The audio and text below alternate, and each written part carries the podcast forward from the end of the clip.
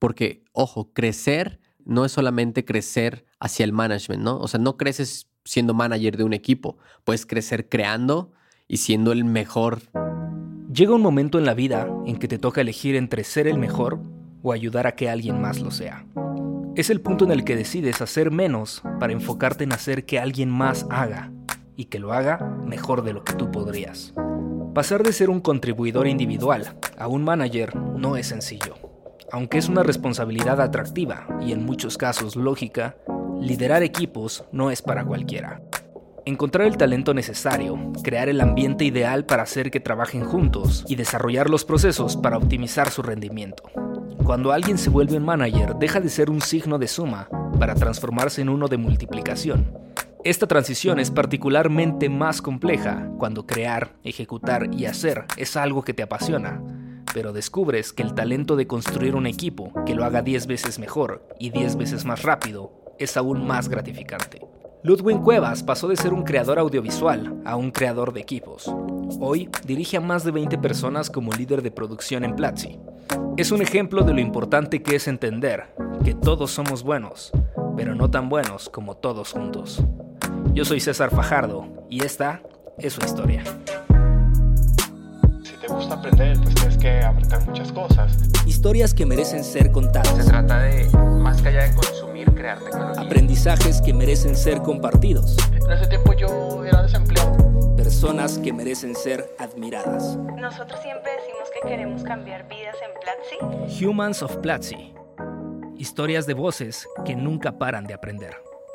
Ludwig Cuevas, también conocido como arroba Winiberto, sobre todo en, estos oídos que nos escuchan en el podcast seguido. Tú fuiste quien inició este ejercicio del podcast y, eres bastante conocido en la comunidad por tu cabellera larga, sobre todo. pero, pero para quien no te ubica, me, me gustaría empezar eh, arrancando con que nos platicaras qué es lo que haces exactamente en Platzi.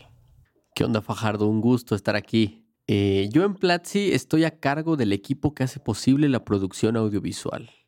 El título es Head of Production, que básicamente significa que soy el líder del equipo de producción. ¿Qué hace un líder de producción en Platzi? Mi principal tarea o mi principal labor es asegurarnos que el equipo funciona. Es decir, Platzi hace cursos, principalmente cursos. El equipo de producción no hace solo cursos, hace otras piezas audiovisuales que pueden ver en redes sociales, en Facebook, Twitter, Instagram. En podcast. Promocionales. Hace también los podcasts, hace infografías. Hacemos gráfica para ciertos cursos, que eso ya es parte de la producción audiovisual.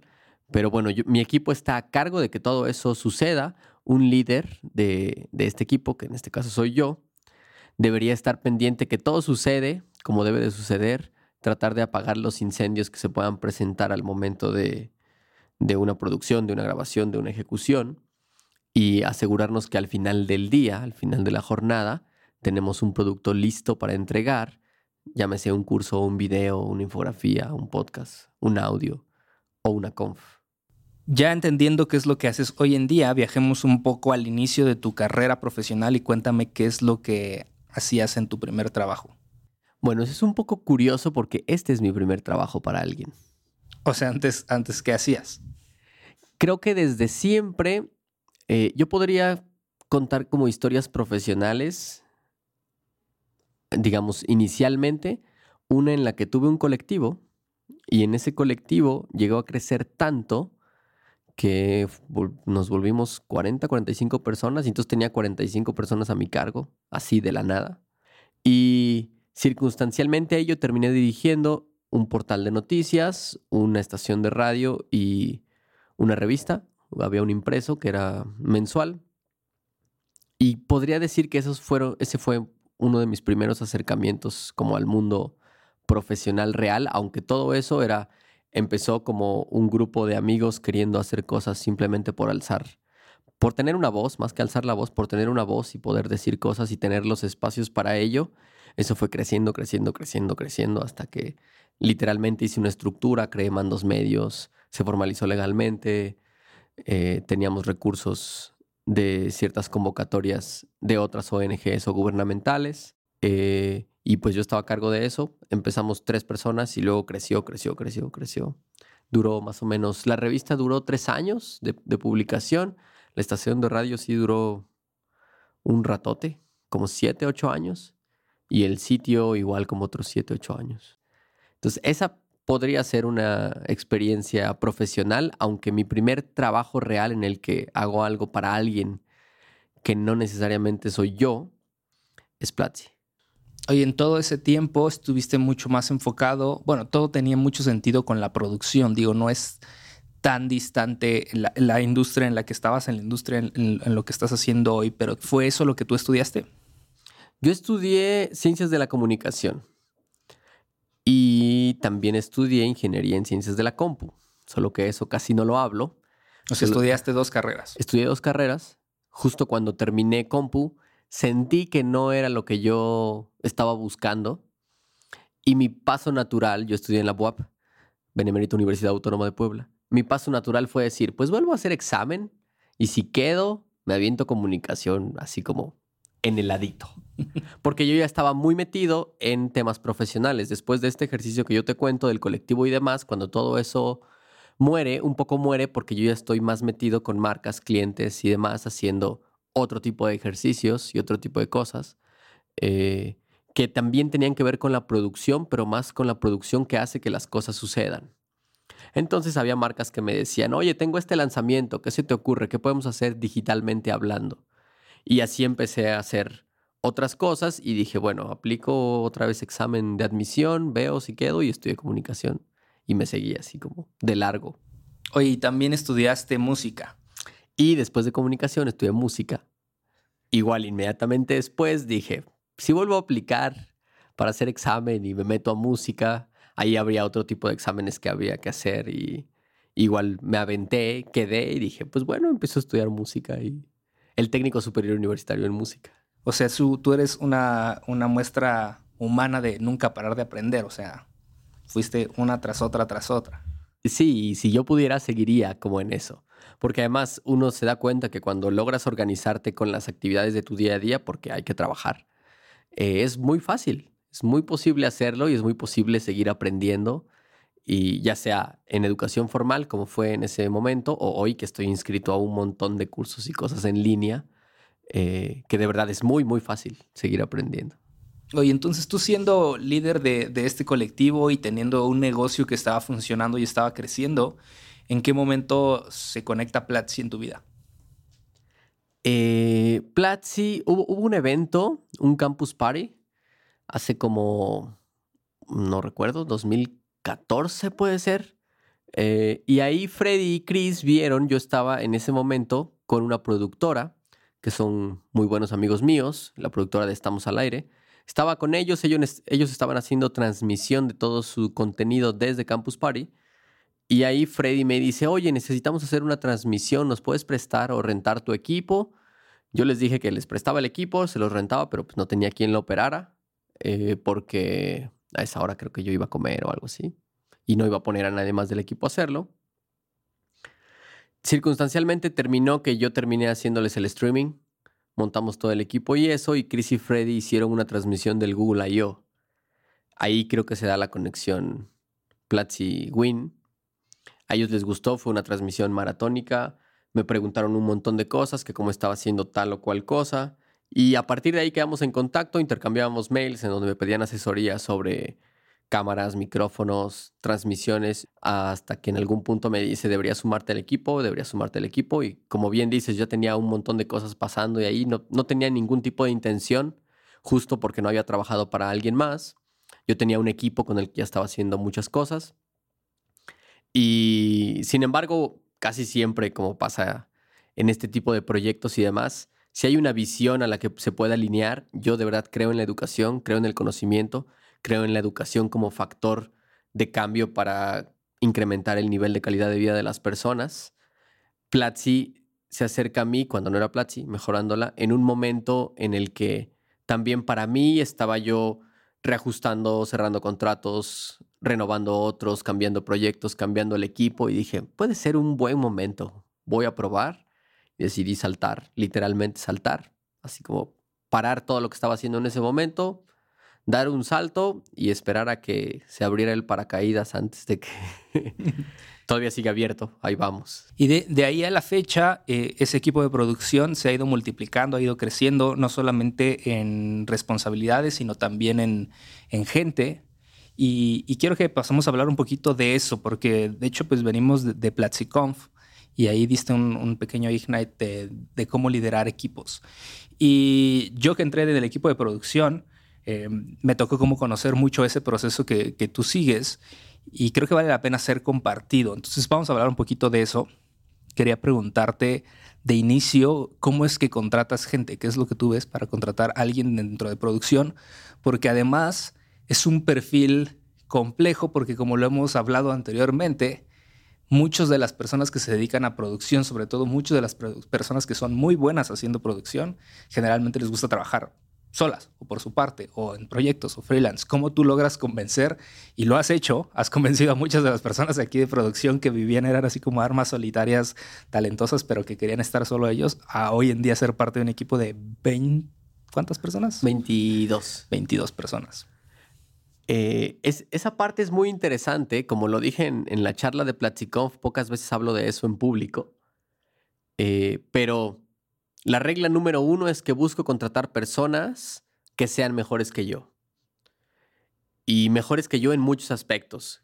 Casi siempre aspectos técnicos, aunque yo sé manejar una cámara, sé manejar un micrófono, sé hacer registros, etcétera, y entiendo mucho. Eh, en mi equipo hay gente que es mucho mejor que yo. Y eso se nota. Cuando uno se rodea y contrata personas que son mejores que uno mismo, creo que lo principal es que no solo tú aprendes, sino le subes el como el poder a tu equipo porque hay más conocimiento. Y ese conocimiento puede ser visto como a través de la experiencia, a través de la parte técnica, tal cual, la parte que, que tú aprendes frente a un dispositivo o en un aula de clases. Entonces creo que la regla número uno es contratas mejores personas que tú, que son mucho más buenas, que tienen más experiencia y eso va a hacer que tu equipo naturalmente sea mejor. Respecto a lo que mencionas de cómo haces que almas solitarias que están creando por ahí se sumen, creo que está muy conectado con el primer punto. Cuando he tenido entrevistas, acercamientos, reuniones, normalmente yo lanzo como me gustaría trabajar con tal, tal, tal persona, defino los perfiles, a veces el mismo equipo me propone quién, y cuando ven lo que hay al interior del equipo, en muchos queda este gusanito de, ¿por qué esta persona está aquí? ¿No? De repente en, en, la oficina en Bogotá yo llevo a alguien y le empiezo a dar un tour por la oficina y resulta que se conocen porque trabajaron en una serie juntos, trabajaron en una película juntos, estuvieron en un programa de TV juntos.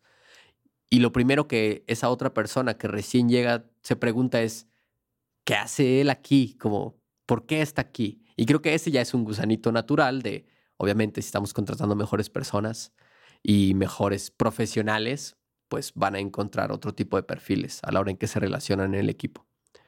Eh, bueno, a ti te contraté así, te envié un mail, vi que hacías storytelling increíble y dije, yo quiero trabajar con este güey. Y así como eso, pues he hecho, he tirado más de un anzuelo a ver cuál funciona. Y luego en la dinámica del equipo también está que esto que no hacen solo cursos y yo procuro que no todo el tiempo estén grabando cursos, porque aunque los cursos son espacios creativos, cada uno de ellos, la realidad también es que pueden entrar en un ciclo y hay que sacarlos de ahí para que puedan potenciar esa creatividad. Entonces, eso también es lo otro. Una de las cosas por las que el equipo se mantiene así con ese nivel es porque tienen muchos espacios para creatividad, porque al final los realizadores, los productores, los diseñadores son creativos y necesitan espacios creativos para poder seguir justamente sintiéndose satisfechos con lo que están haciendo, ¿no? Oye, tú en algún momento que, que estuvimos, estábamos platicando, yo, yo te preguntaba precisamente eh, que estos perfiles pues, son indudablemente más caros y, más complejos de encontrar, ¿no? Porque son mejores que tú, tienen más experiencia que tú. Y yo te decía, ¿por qué, por qué Platzi no, no contrata juniors o becarios o recién egresados? Digo, no sé si no los contrata o no, pero en el equipo de producción no hay. ¿Hay alguna razón específica por lo cual ¿Eso pasa? La principal razón que yo considero en este momento es Platzi crece muy rápido. Las startups en general crecen muy rápido. Hoy en el equipo somos 22 personas y es, ya me ha pasado, hace un par de años, un poco más, eh, ha pasado que cuando entran perfiles que son juniors o que no tienen el mismo skill que los otros, se nota.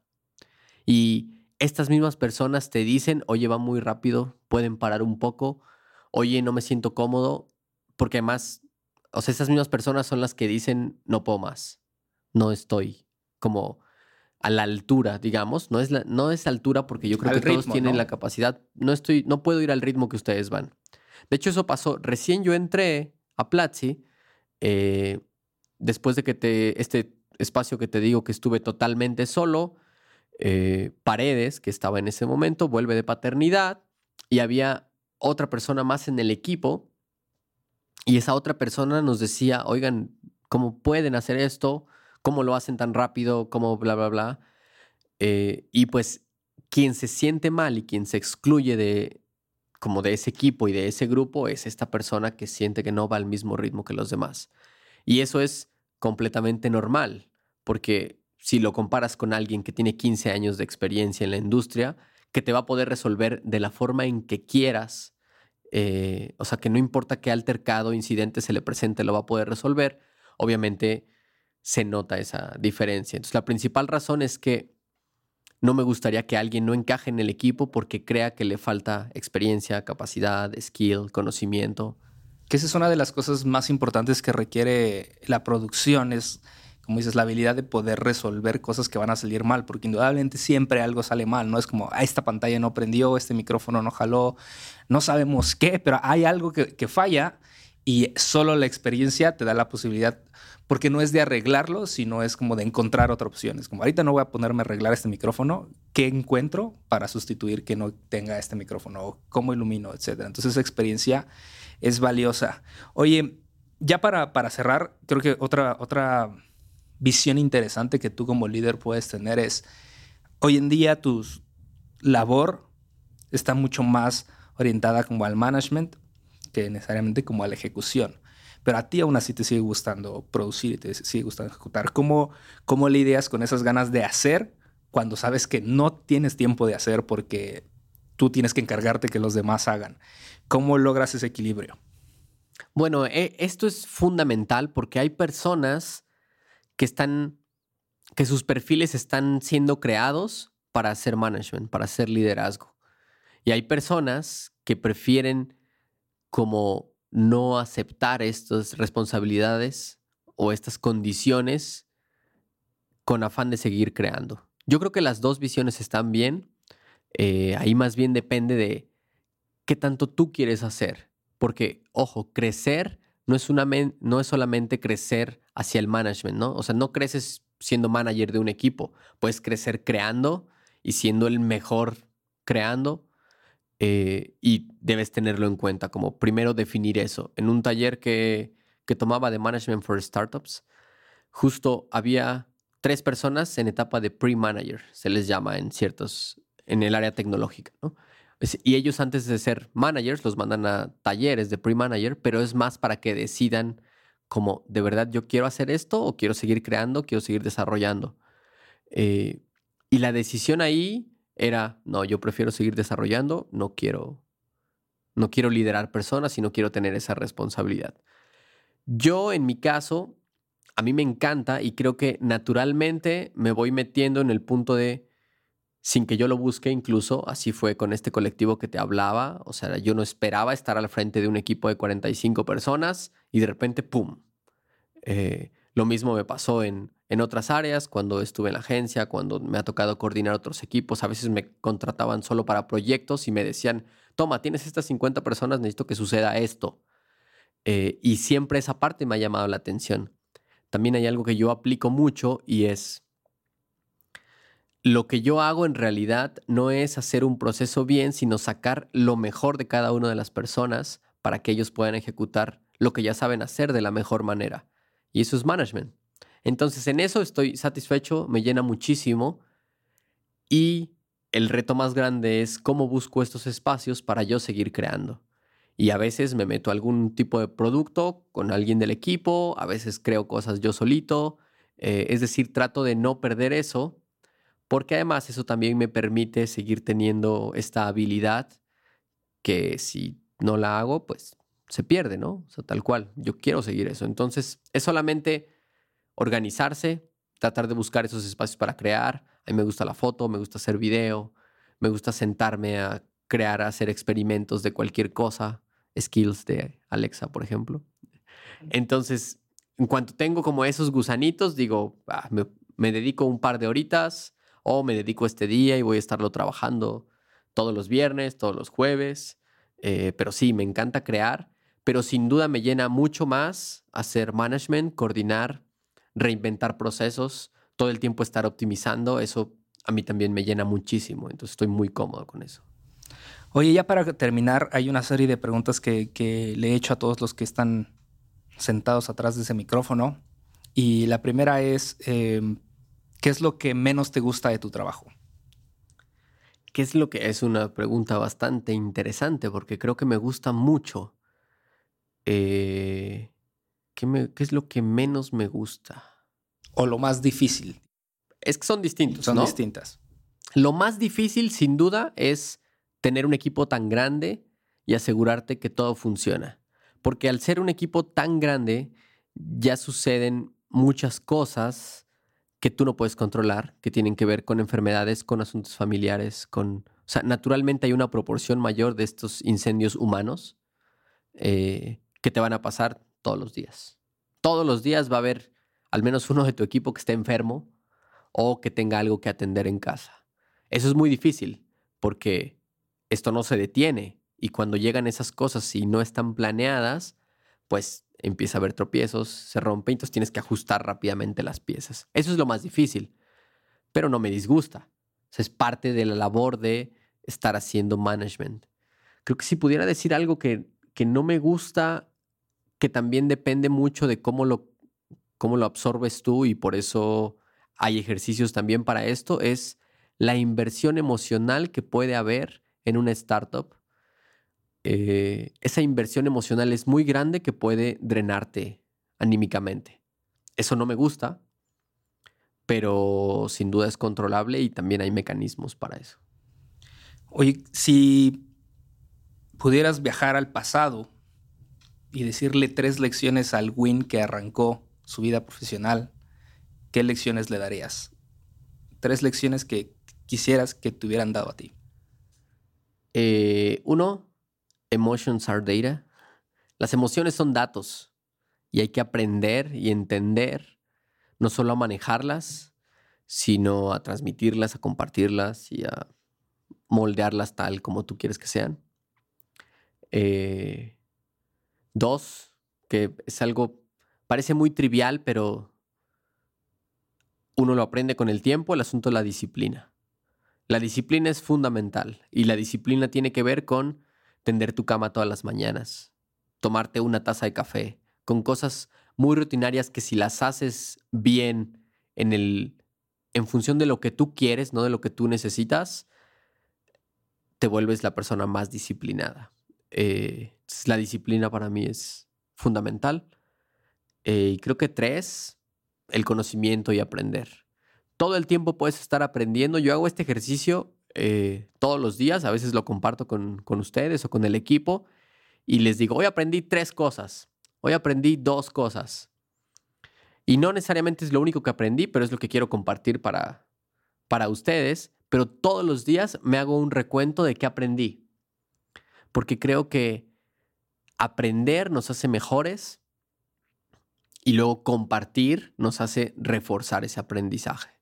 De hecho, eso lo puse en los que compraron una libretita de PlatziConf, les puse como el conocimiento es para compartirse, una cosa así. Porque creo que aprender todos los días y estar consciente de que estás aprendiendo, porque a veces no estás consciente de que aprendiste. Entonces hacer este recorderis de hoy aprendí estas dos cosas, hoy aprendí esta cosa, hoy aprendí esto, es fundamental. Entonces, aprender, nunca parar de aprender. Oye, ya por último, si tuvieras que recomendarle solamente un curso a cualquier persona de Platzi, un curso que no sea de los gratuitos, ¿cuál crees que deberían de tomar? Este curso es el que todas las personas deberían de tomar en Platzi. O sea, todo sin necesidad de perfiles y diferencias. si alguien en la calle le dices, entra a Platzi y toma este curso. Es que yo me apostaría por el de programación, pero el de programación básica es gratuito. Es gratuito. Pero es que es, es fundamental que todo el mundo sepa programar.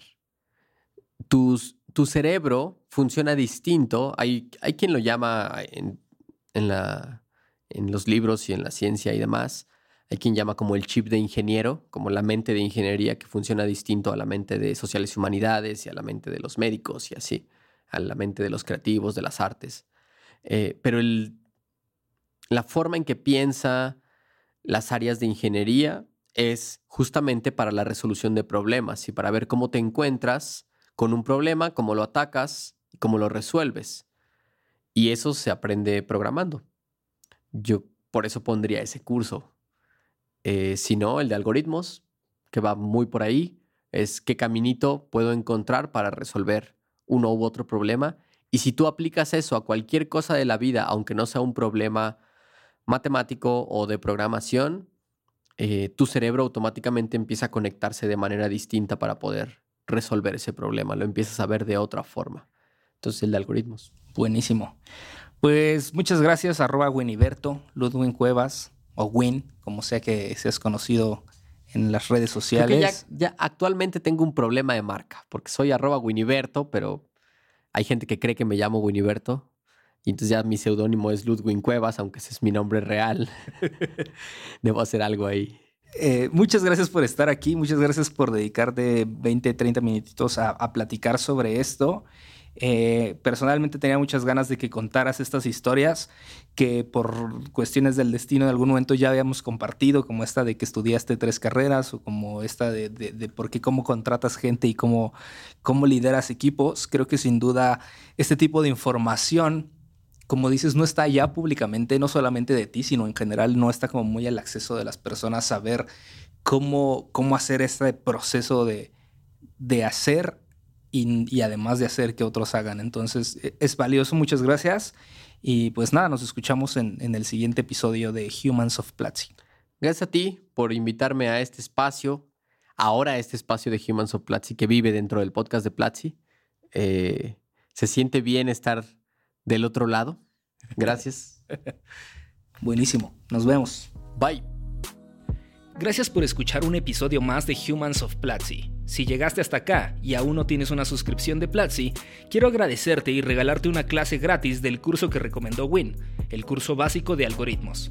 Accede a ella entrando a platzi.com diagonal humans. Tienes una semana a partir del lanzamiento de este episodio. En este podcast comparto las historias de las voces que nunca paran de aprender, estudiantes, profesores y miembros del Team Platzi que tienen algo que enseñar y compartir. Si te gustó este episodio te invito a que lo compartas en tus redes sociales con el hashtag Platzi Podcast y si tienes comentarios déjamelos en mi Twitter, arroba. Nos escuchamos en el próximo episodio. Esto fue todo en Humans of Platzi. Nos escuchamos la próxima vez. Gracias por ser parte de este podcast. Si te gustó, compártelo en tus redes sociales y escríbenos tus comentarios con el hashtag Platzi Podcast.